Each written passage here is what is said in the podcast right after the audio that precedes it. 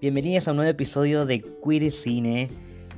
Al fin voy a hablar sobre esta película que la cual quería hablar hace mucho, pero antes de hacer la introducción, les recuerdo que me pueden seguir en Instagram en arroba cerogram o en la cuenta del podcast que es arroba obsesine o en la cuenta del otro podcast que hago que es Monstruos del Closet.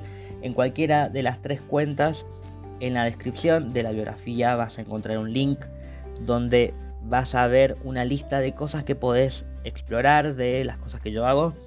Y entre esas hay un Excel donde están el listado completo de todas las películas de las cuales he hablado en este podcast y de las que voy a seguir hablando.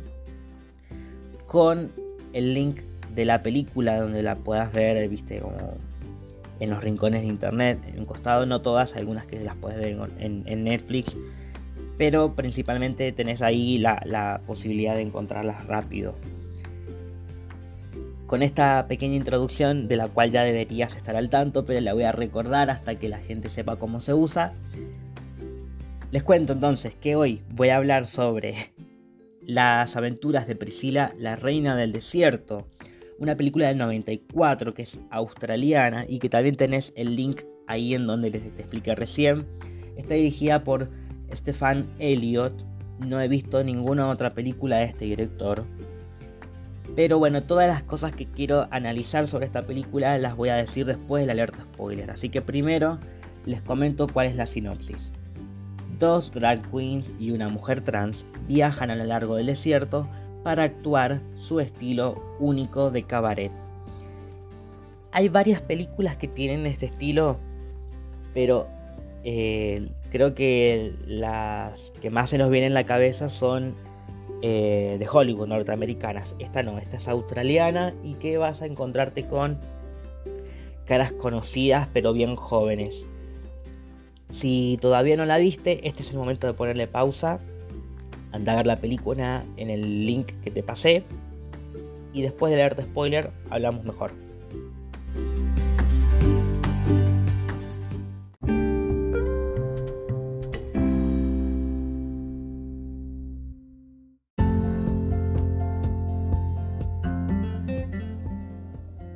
Bien, ahora que ya vimos la película, podemos analizarla un poquito mejor.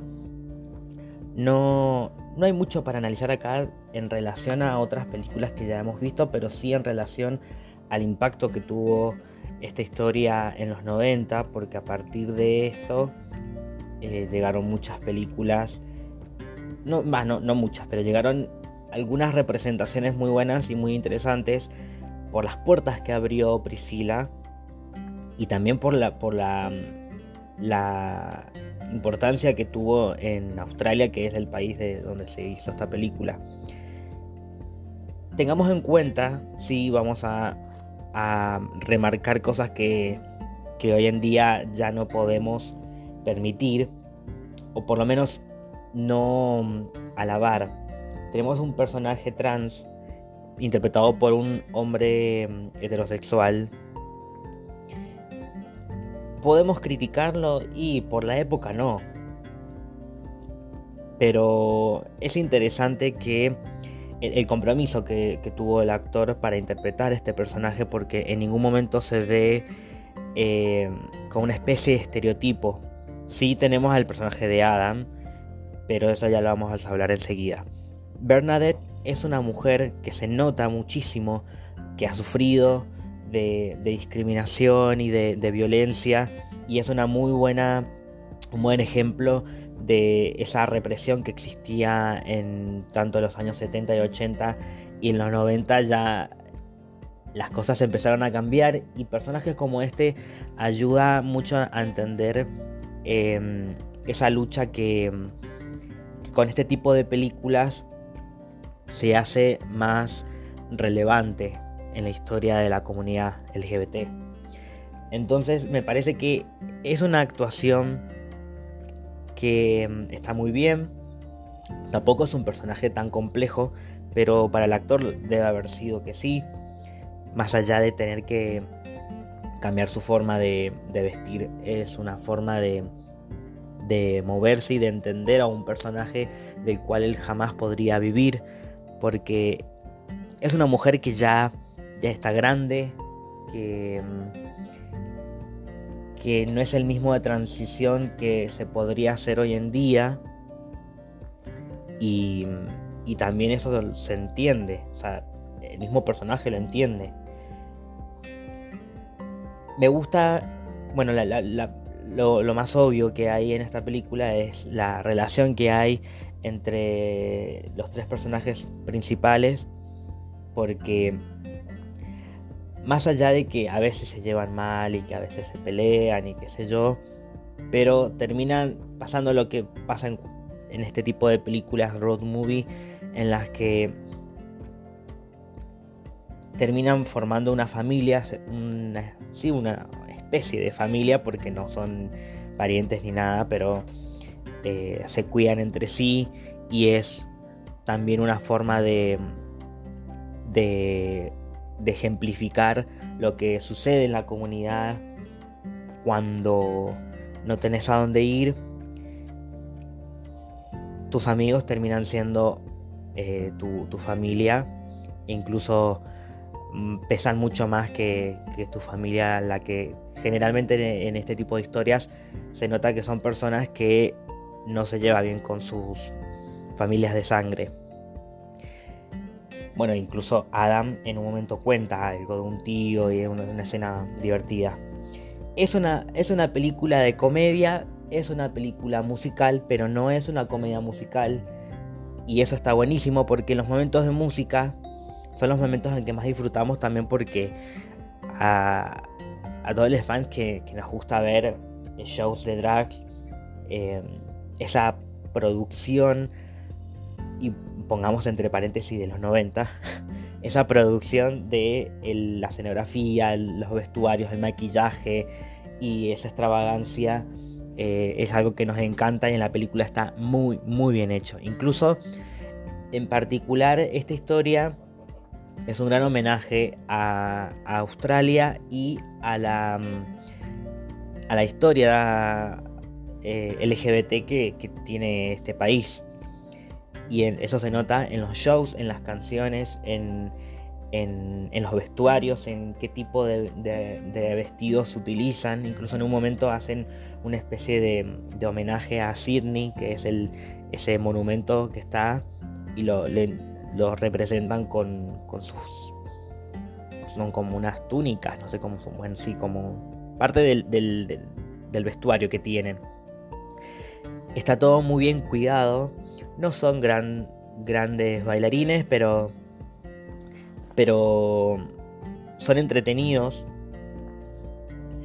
y son momentos de la película que se disfrutan bastante.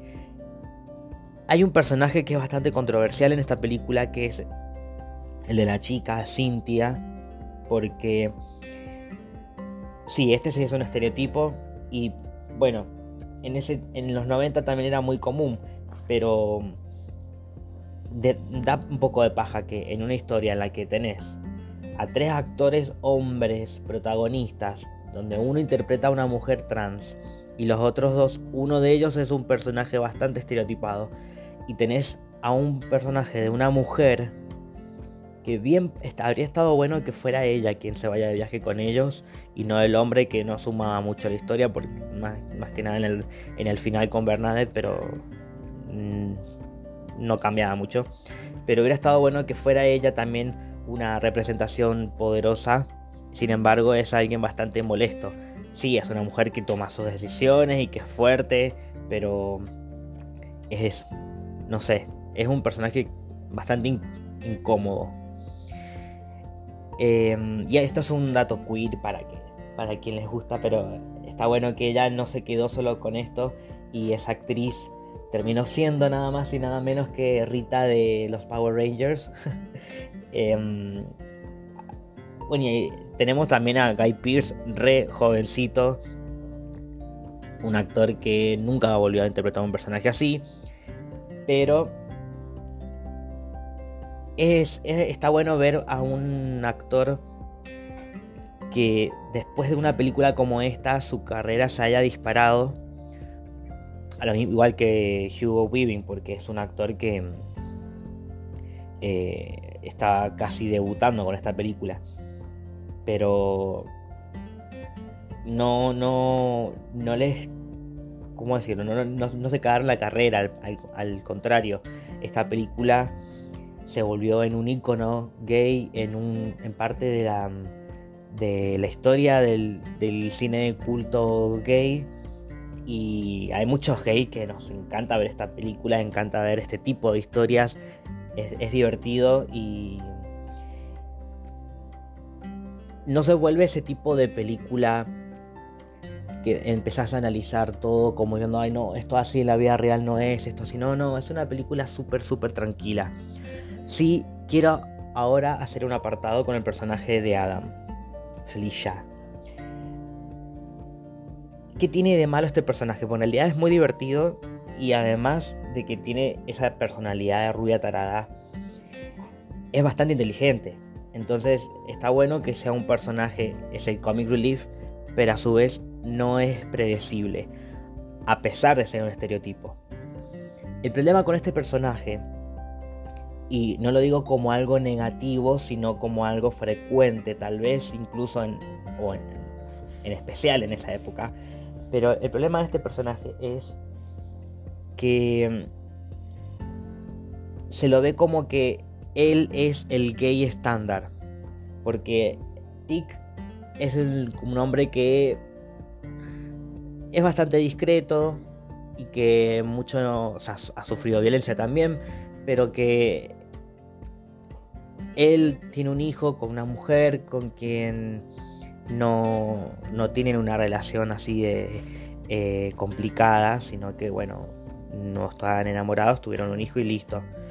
Eh, es un personaje un poquito más complejo, pero no es un estereotipo. El caso de Adam es como que se nos pintaba en ese tiempo a los gays como que ser gay es ser amanerado, así como Adam. Lo digo porque lo está interpretando un, persona, un actor eh, heterosexual. Y para construir su personaje probablemente él pensó, bueno, voy a ser así porque esto es ser gay ahora en esta época. Y ese tipo de personajes se repitieron mucho y en la cultura pop, en la cultura de, cómo nos ven en el mundo de la ficción, en el cine y en la televisión, estos personajes ya eran demasiados. O sea, incluso esto es lo peor, que en Argentina, en las novelas, por suerte en este momento no están por por el tema de la pandemia, siempre que hay un personaje gay tiene que ser así. Y no es que esté mal, porque sí, hay muchos gays que son así. Incluso, bueno, ahora ya voy a explicar mi caso, pero... Em, pero es como que el personaje gay tiene que ser así y nada más. Tiene que ser gracioso y tiene que ser una loca. Y, y, es por, por tener estos este tipo de antecedentes.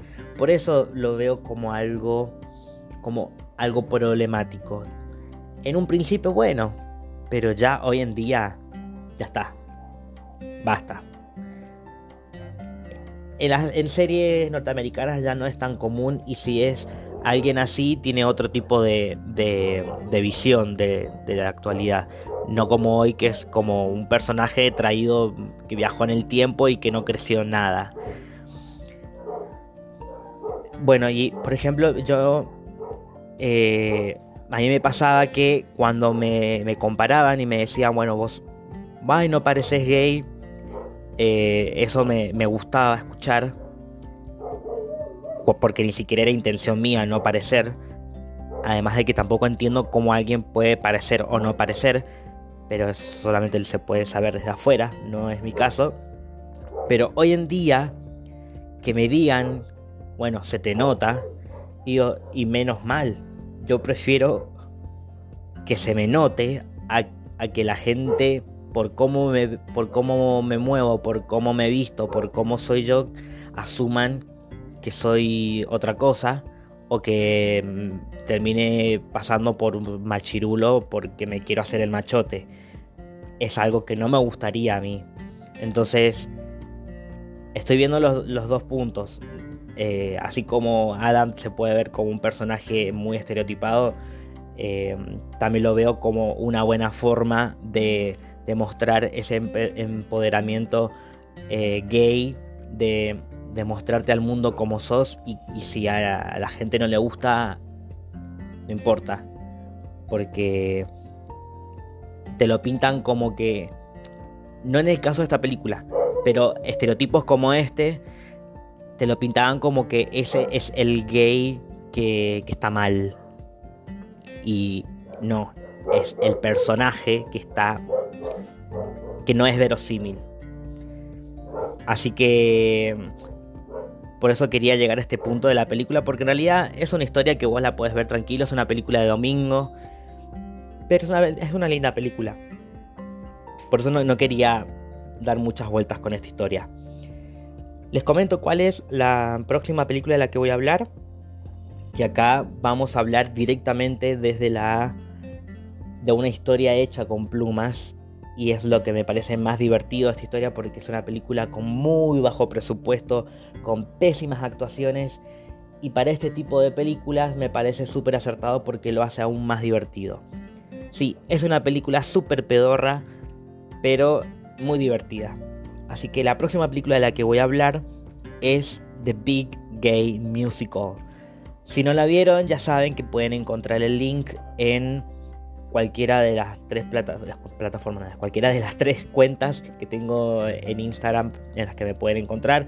Eh, la mía personal es Gram Ahí en, el, en la bio van a encontrar un link que te va a llevar a muchas cosas, entre esas un Excel con la lista de todas las películas y sus respectivos links para que puedas encontrarlas y verlas en internet. El, el Instagram del podcast es Obsesine y si escuchás el otro podcast que hago, eh, Monstruos de Closet, también vas a encontrar ahí el, el Excel. Así que no podés escapar de ver estas películas. Y si te gusta escuchar el podcast sin haber visto la película porque te gusta spoilearte, porque, aunque son películas que no son estreno, entonces no sería spoiler, pero bueno, te arruinas un poco de qué se trata. Anímate a ver la película después de escuchar el podcast porque hay casos en que vas a decir, ok, a ver, si pasa esto tengo ganas de verla. No como el caso de la película que hablé ayer, porque creo que quédate con, el podcast y listo. Pero no, voy a tratar de no, repetir esto porque voy a hablar de películas que sean importantes. Como dije al principio de esa semana en la que quedó interrumpida, las películas que elegí para estos días son películas que generalmente vale la pena ver una o dos veces y no más que eso. Ya después voy a meterme de nuevo con películas que tengan mucho más contenido. Pero no es el caso de esta semana. Así que aproveché para hacer este tipo de selecciones. No quiero seguir hablando porque, bueno, ya, ya es demasiado. nos escuchamos la próxima. Esto fue Queer Cine.